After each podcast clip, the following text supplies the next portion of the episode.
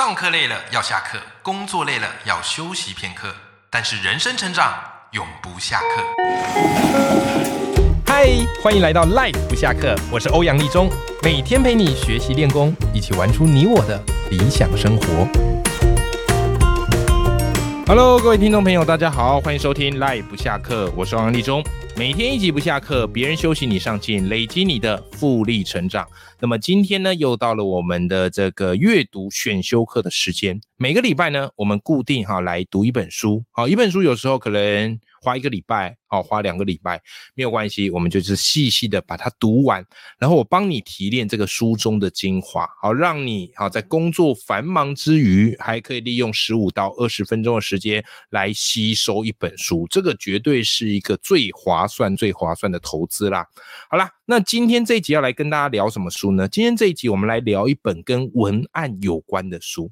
什么是文案呢？各位。举凡你这个上网路，哦，你会看到满满的铺天盖地的广告，又或者是双十一刚过，平常没优惠的时候，我们也会看到很多的这个商品的广告文案宣传，好课程的文宣，你看我们触目所及，吼，都是各式各样的文案。但我们自己有没有机会也要用到文案？当然有，对吧？如果常听到我的节目，你会发现，哎。我们也要经营自己的个人品牌，发展自己的斜杠事业，推出自己的新课程、读书会或者是商品，甚至作家出书，也不能说只指望出版社来卖，我们自己也要怎么样来吆喝？过去有一句话说：“哎呀，这个酒香不怕巷子深啊，就是如果你的商品够好，酒够香，哎呀，即便是在深巷里面也不用担心，因为顾客会闻香而来。”有口皆碑，这在过去哦，或许是对的，但是在现在，我觉得我们要为他打一个问号。为什么呢？因为现代人，你的东西好，当然远近驰名很好。但是如果你不懂得做宣传，那可能就会埋没了我们的好商品或者是我们的好才华。因此，我认为哦，就是我觉得我们要读一些文案的书，它可以帮助我们，不管是在推广自己的东西，或者是去推广你喜欢的书啊，你喜欢的产品，都可以助上我们一臂之力。好吧，所以今天我特别要来跟大家推荐这本书。这本书我自己很喜欢哈，我当初也是帮这本书写了这个推荐序。这本书的书名叫做《七千万爆款文案卖货圣经》。坦白来讲啊，我觉得这本书的这个书名哦，取的看似有点浮夸啦，哈哈哈哈很有文案的张力跟效果，取的是有点浮夸啦哈。但说实在，这本书的内容，我觉得是非常非常扎实的。那这本书的作者叫做兔妈，好，兔妈当然就是他的这个江湖名号，本名叫做李明英呐。那这个人呢，哈，他专门就是在写文案的，那他是对岸的一个文案操盘手，那同时也是一个文案的。讲师，那呢，他帮助了很多的这个店家，好操盘他们的这个网络文案。那为什么叫做七千万爆款文案圣经呢？好，原因是这样子的，就是他累积卖货近七千万人民币，甚至啊，他一篇文案呐，一页哦。一夜哦，怎么样嘞？就卖破三万单，创下了一个两百多万的销售记录，非常猛。那他自己也累积了一个文案课的线上学员，好，达到四点五万人。好，那我自己很喜欢看文案的书啊，因为我自己在写作之外，我希望去融合各式各样的一个写作方法。因为我过去呃大学是念国文系，啊，师大国文系。后来硕士是念台大中文所，所以一直以来我受的这样的一个训练，啊多半都是这种古典文学嘛，或是纯文学。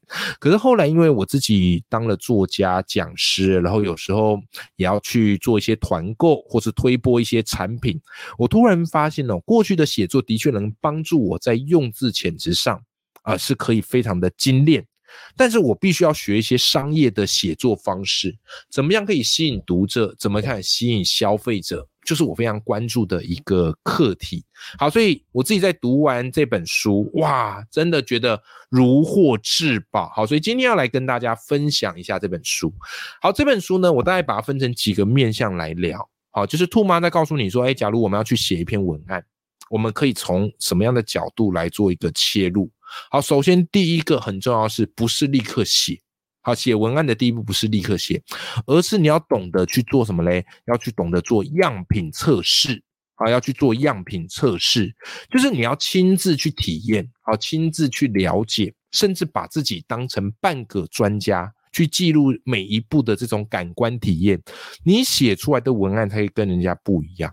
好，这一点我一直铭记在心。好，所以我自己蛮蛮多的这些厂商啊，会找我做一些合作。哦，不管是写这个叶配文，哦，或者是做团购，我敢说啦，就是我在写文案，啊，或在写文章，这一点算是蛮敬业的。啊，因为我觉得人家找你，好，让你体验过后这个东西真的好，你才推广给你的这个粉丝。啊，这个就是你要去对商品负责。好不好？好，所以通常我一定都会好好的去做一个测试。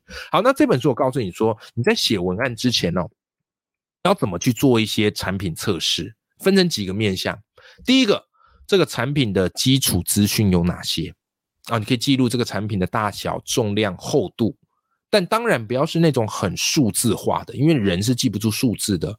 你可以转化成可以让顾客秒懂的事物。哦，你可以转换成让顾顾客秒懂的事物，有没有？好，比方最经典的案例嘛，之前那个很久之前，贾博斯有没有？哈，他们推出了一个什么嘞？好，他们推出了一个 iPad，好，iPad，这个 iPad 现在已经没有了啦。它当时就是可以装很多首歌嘛。那如果 iPad 当时是五 GB，然后可以装很多歌，你只跟人家说，哎呀，这个 iPad 哈，五 GB 可以容纳很多首歌，人家没有感觉什么叫五 GB。所以贾博士他怎么讲？贾博士就说：“我跟你讲，什么叫 iPad？iPad 就是你口袋里可以装一千首歌。哇塞，这个大家一听就非常有感觉，让顾客秒懂。好，所以你在做产品测试的时候，除了记录大小、重量、厚度等资讯之外，你也可以去想，我怎么转换成顾客可以秒懂的事物。好，再来，你也可以去记录一下这个产品它的特色功能有哪些。”有没有？比方水果就记录一下它这个甜分呐、水分呐。那如果是课程，你要描述这个课程，诶，它里面提供哪些内容、哪些方法、哪些案例。好，在第三点呢，啊，就是你可以去记录一下这个使用的体验。那使用的体验就所谓的感官嘛。那人的感官就分成视觉、听觉、嗅觉、味觉、触觉，甚至你自己在使用过程当中的那种心理感受。好，这个是第三点，在使用体验的部分。好，接下来第四个呢，你在做产品测试还要注意到去做一些测试的实验。好，去做一些测试的实验。好，比方说，哎，这个东西它能够承受多少重量？它的安全性如何？有没有哈？然后甚至是它的抗污能力如何？就是测试这个东西能够加深你消费者对于这个产品品质的信任。好，再来第五个也很重要。啊，如果你有学过一点行销概念，好，那你就知道，就是我们产品推出，我们要去跟一个竞品来做比较。什么叫竞品？竞争的产品啊，这个市面上有类似，然后跟你很类似啊相关的产品，这个我们叫做竞品。你要找出你这个产品跟你的竞品它的差异化卖点在哪。如果你的产品人家都人家已经先出来的竞品特色都一模一样。那你一定吃亏嘛，所以你要想办法去找出一个差异化的市场。那这个东西呢，都是我们在写文案之前，你要让自己去写的、去记录的，叫做产品测试。哦，内容资讯量有一点点多，对不对？没关系，我帮大家再重新做个整理。第一个，基础资讯；第二个，特色功能；第三个，使用者的体验；第四个，测试实验；好，第五个。竞品的比较哦，或竞品的状况。好，那当这些都做好了，也就代表说你对于写文案以及你现在要面对的这个商品有一定程度的认知之后，这时候你再来下笔，这个文案才可以真正打到消费者的心。好，所以第二步我们要来做什么呢？在我们写文案之前，你不要急着去写这个商品有多好。哦，这个商品有多棒哦，这个性能有多好？我看到很多人在写文案，都很喜欢直接的去想哦，这个商品体验起来多好，也不是不行，只是你要知道一件事，就是我们人先天就是非常抗拒被广告、被推销。你去想想嘛，你走在路上，人家接近你，然后手上拿着传单要发给你，你是不是下意识本能的就想抗拒？或是这个人逼近你，然后有时有些想要请你留个资料啊，留个电话跟你聊两句，你也会赶快跟他说我没空，我没空，对吧？甚至我们看电视什么的，哦，转到广告就想赶快转走，就人天生就内建对广告的抗拒。所以今天如果是你要写文案，或是你要去宣传某个东西的好，你如果直接写，自然而然人家一看就知道是广告嘛。所以通常我们不会这么着手，我们会怎么切入呢？这就是这本书告诉你的第二个很重要的关键点，叫做我们要先去找出顾客的痛点。好，我们要先去找出顾客的痛点，好不好？那这个顾客的痛点你找出来之后，诶，你再来介绍你的这个产品，人家能够接受的成分角度，它就会比较高。好不好？好，所以这个是非常非常重要的一件事情。好，但是各位，顾客痛点这个词，你可能听过，你也可能听懂，但每个人对于顾客痛点的理解程度又不太一样，对不对？好，所以来这个地方呢，我觉得这本书它很细腻的地方，就是我觉得兔妈他太了解消费者的心，所以他在写的时候，你会发现他可以很精准的去掌握消费者喜欢什么。消费者对什么东西无感，所以我们在掌握顾客痛点、准备写文案的时候，有四大很容易被误解的点是我们要特别注意的。第一个叫做痛点太多，痛点不是越多越好，诶，对不对？你痛点一下子写太多，对不对？好，表面上看起来好像这个人非需要这个产品不可，可是你知道吗？当你的痛点太多，会让消费者感受到改变的门槛变高了，对不对？好，人很有趣哈。之前我们有读过一本书，叫做《如何改变一个人》。然后之前有导读过这本书，里面就有提到嘛，你要改变一个人，不是叫他去做做做做做什么，而是去降低那个改变的阻力。同样道理，我们放在文案上也是一样。当你一下子痛点打太多，对于这个消费者而言，他不会觉得这个东西是他迫切需要，他只会觉得改变好辛苦哦。算了，还是不要改变。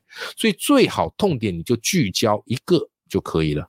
好，再来第二个，就是很容易会引起这个大家误解的一件事，就是有些人的痛点哦，用力过猛啊，把事情讲得太严重了啦，严重到让人家会觉得，呃，有这么夸张吗？对不对？啊，比方你可能要讲一个这个防蚊液好了，好，那你可能写的怎么嘞？啊，被蚊子叮啊，看起来没事，但可能让你致命呐！我天呐，你这个看起来也太严重了吧？没到这么严重吧？所以不是说痛点写的越痛越好，而是你要让人家觉得还在合情合理的范围之内。所以换句话，你同样的概念，你可以怎么写？或你如果换成这样的写法，好，你听听看：爬过垃圾桶的蚊子，把针扎进宝宝柔嫩的皮肤，诶，是不是就比较有感觉了？而且会给人有个想象空间。哎呀，爬过垃圾桶蚊子好脏哦，然后那个针都很脏，还扎进宝宝娇嫩皮肤。哎呀，不敢想象了，我一定要买防蚊液，有没有？对比前面那个致命，看起来用力过猛，但是还不如后面那个效果会比较好，好不好？好，再来第三个误解什么呢？就是不够紧急，不够紧急。你讲的这个东西根本时间点也还没有到，对不对？好，这时候你讲了，其实有讲跟没讲一样。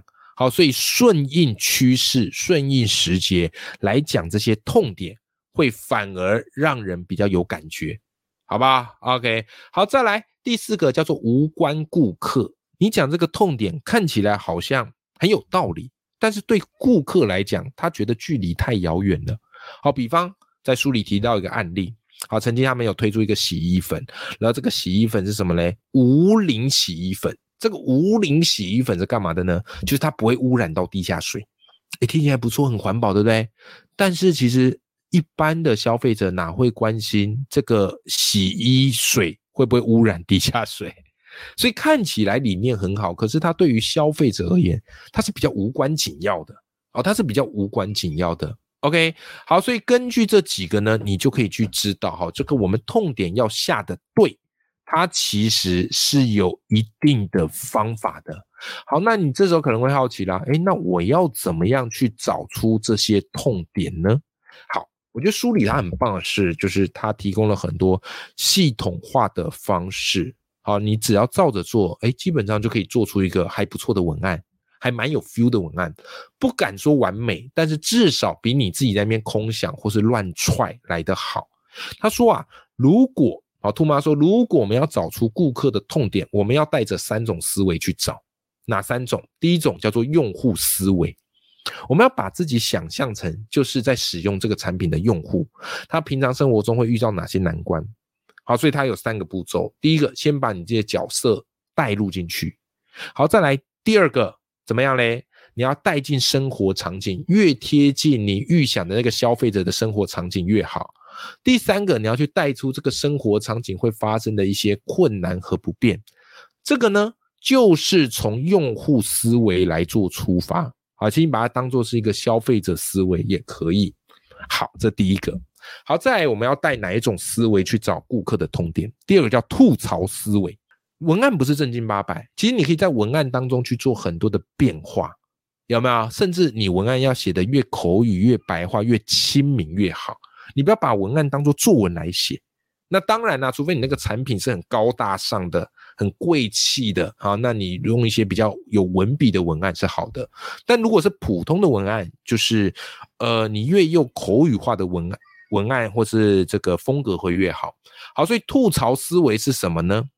你可以去搜寻，好，兔妈他建议你可以去搜寻，就是顾客好平常的一些吐槽，或者去收集一些你的竞品啊，就是有类似产品它的相关评论，或者是它没有解决的问题。有没有这个都是可以去找出顾客的痛点在哪里，进而去挖掘出你产品的优势。好，再来第三个思维，我们叫做社交思维。什么意思呢？其实我们用一些商品，有时候就是为了一些话题性嘛，为了一些跟风嘛，或者是跟人家聊的时候有个话题可以聊嘛。好，所以从社交思维的角度来讲，有没有？哎，你可以去注意到，哎，最近新闻话题关注什么？好，比方最近新闻话题最关注的不是那个什么大 S 啊，跟汪小菲啊，他们后续还有一些这个争端。然后最近最有名的就是那个床垫，千万级床垫，有没有？汪小菲就叫人把那个千万级床垫怎么样嘞？哦，这个解剖啊，把它给切割，有没有？哎，你看这时候就是不是有一个话题性？所以最近床床垫的这个话题很夯啊。很夯啊，哎，结果有一些家具品牌就跟上了，好，赶快借由这个床垫的话题来推波，好，就算我们的啊，我们的这个什么床垫啊，它没有到千万那么贵，可是也会让你有千万级的享受。哎，你看这种文，这时候跟风的这种文案就能够引起在这个社交上啊，或是群众啊的这样的一个认同感或是共鸣点，创造出了一个文案的话题。好，所以你掌握了这样的一个原则，你也知道文案有时候你也可以是借势啊，新闻在谈什么，时事在聊什么，你借势去行销自己的这个文案，并且去找到顾客的痛点。好，这个都是可以找出顾客痛点的一些方式。好的，那么我们今天呢，先跟大家分享这本书，先分享到这边啦。啊，那你有没有发现，我们还没有正式进入到文案的架构？其实我们这一集在聊的是你在写一篇文案前面的前置工作。好，不是看到商品就开始写，而是先做好产品测试，然后再来去找到顾客痛点。接下来我们才是要一步一步进入到文案架构该怎么做。不过文案架构接下来这个部分呢，我们就留到下一集再来跟大家分享啦。好的，希望今天的这期节目对大家有些收获。好，那可强烈的跟大家推荐这本书，叫做《七千万爆款文案卖货圣经》。书名取得有些浮夸，但是我觉得它的内容是非常扎实，然后也有一定的理论基础，然后还有很丰富的案例。好，你只要照着写，照着用。就可以写出我觉得还蛮有吸引力的文案，所以后来我写很多的团购的文案呐，或是业配的文案呐，我都有参考书中教的一些方式去 try 去练。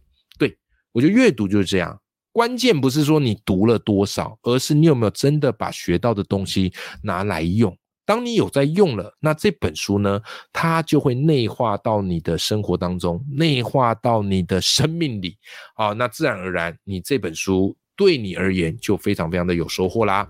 好，那么我们今天这期节目就到这边，永远要记住，眼里有光，心中有火的自己。我们下期见，拜拜。